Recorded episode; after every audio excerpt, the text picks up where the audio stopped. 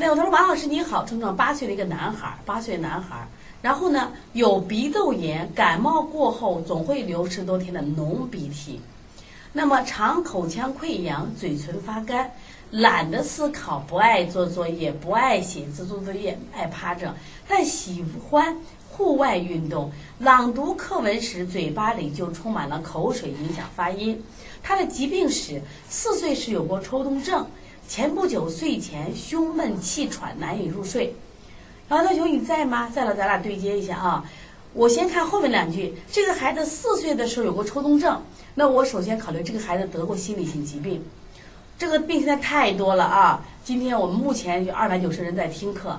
那我想给大家说，邦尼康在二零一八年当时举行办过一期这个多动和抽动这样的案呃那个论坛。当时其实我们的店里那时候一天也就两三例，就觉得挺多的了。但是没想到到今年的时候，就每天这种案例真的非常的多，非常的多。那实际上现在的因为现在的教育和我们的生活的环境，人们越来越跟外界不太交流，没有小朋友干什么呀？没有小朋友这个就是释放啊。那么现在家长给的压力大，抽动症的很多，这是一种心理性的疾病啊，在身体上的表现。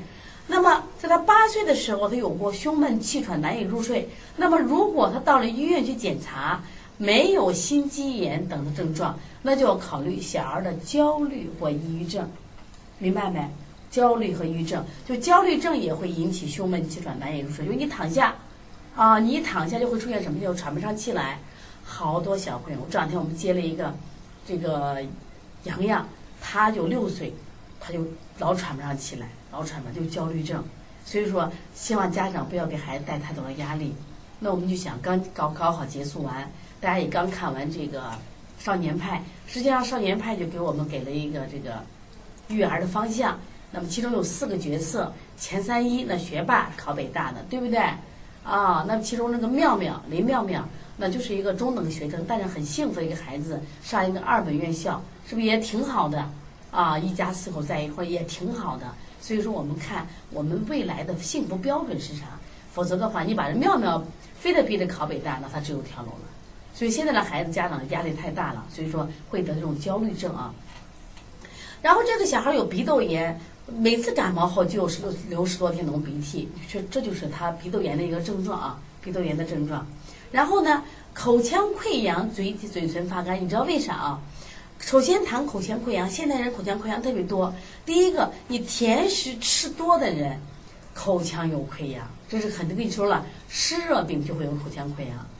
你包括咽峡疱疹呀、手足口病都是湿热病口腔溃疡。还有一种人，就刚咱们今天讲讲的，心心肾不交、上热下寒的人，他也容易口腔溃疡。那像这个孩子，我觉得他的口腔溃疡、嘴嘴嘴唇发干更源于什么呀？因为你鼻窦炎的时候经常鼻塞，鼻塞的时候不张嘴呼吸，张嘴呼吸的时候干什么呀？他就会出现什么呀？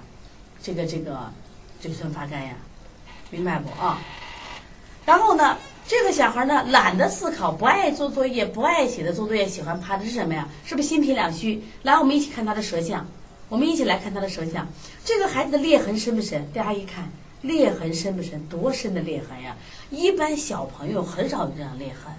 那么，当他有舌质的裂痕，病在五脏；舌苔的裂痕，病在什么六腑？拿笔记一下啊，拿笔记一下。所以这个课明天有回放啊，有回放。张军大的，你刚你的刚讲过啊，这是讲第二个，你的是第一个，刚讲过啊。这课也可以重复听的，可以重复听啊。所以说，一定记住，舌质自质有裂痕是五脏的病，苔有裂痕是什么呀？六腑的病。所以这个小孩什么呀？你看，他是舌质裂痕，舌质在中焦裂痕，这个小孩脾胃一定不好的。脾胃不好就关键是啊，你就是每天靠脾胃来补充这个营养，你都漏掉了嘛，就是挺可怕的，知道吧？第二个，大家看一下，这个小孩舌尖有没有？没舌尖，看见没？他没有舌尖。舌色如果淡，再没有舌尖；舌色如果淡，再没有舌尖，这是什么呀？心阳不足。心阳不足的人，你看他本身也是个不带舌，心脾两虚。心脾两虚的人就是不想思考嘛，我没有劲儿思考嘛，我懒得思考，不爱写作业，不爱写字，对做写作业怕着没劲儿嘛，是不是气虚着嘞？心脾两虚，这种多动症现在孩子很多，他注意力根本集中不了。注意力根本集中不了，明白不？所以希望大家要注意了啊，一定要注意啊。所以说，现在的孩子好多学习不好，家长就给报各种班。我说别报嘛，我先把体质调好嘛。像这种孩子，他你看舌有裂痕，舌前什么呀凹陷，没有，你一定记住，没有舌尖儿，舌色带是心阳不足的表现啊，一定记住。所以这个孩子会出现流口水，他为啥流口水？他脾肾阳虚呀。我们说脾主什么呀？腺，肾主唾。脾肾阳虚的话，就会出现什么呀？你口水不能气化嘛。所以这个小孩有两个问题，第一个问题既要调脾肾阳虚，还要调疏肝。为什么疏肝？这个小孩为什么胸闷气喘？为什么难以入睡？他为什么小时候得过抽动症？是不是要考虑什么呀？这个小孩有没有压力？